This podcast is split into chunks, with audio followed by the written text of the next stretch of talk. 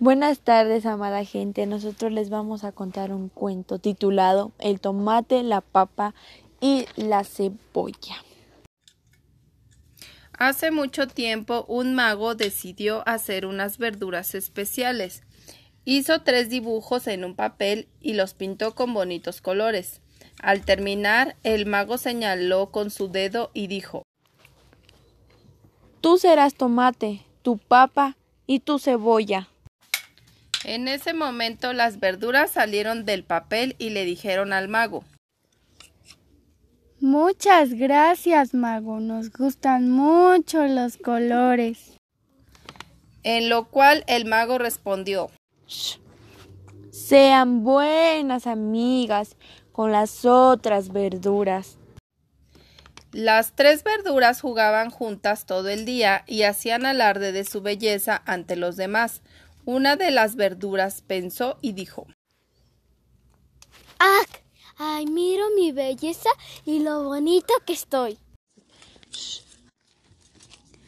Yo también quiero los colores tan bonitos como los de esas tres verduras.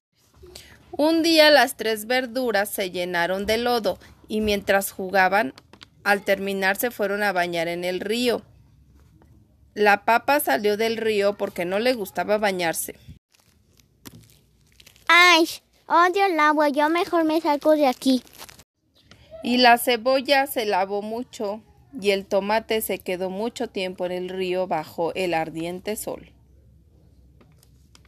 Al día siguiente se sorprendió mucho el mago al verlos y dijo ¿Pero qué les pasó? Estábamos jugando en el agua y me lo de. Como no me gusta el agua, no me bañé. En tanto que me tallé, el color se me cayó. El sol estaba súper rico y hasta me quemé.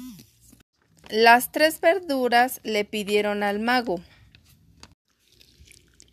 Queremos tener los colores bonitos que teníamos antes, por favor. Pero el mago les contestó. Hicieron alardear de su belleza ante las otras verduras, por eso se quedarán como están. Y las verduras se pusieron a llorar, y desde entonces la papa es café, el tomate es rojo y la cebolla es blanca. Muchas gracias señores por escuchar este bonito cuento. Al final y el propósito de este cuento es que nos cuenta cómo es que fueron creadas la papa, el tomate y la cebolla, de cómo es que sufrieron toda ante todo este los problemas que tuvieron.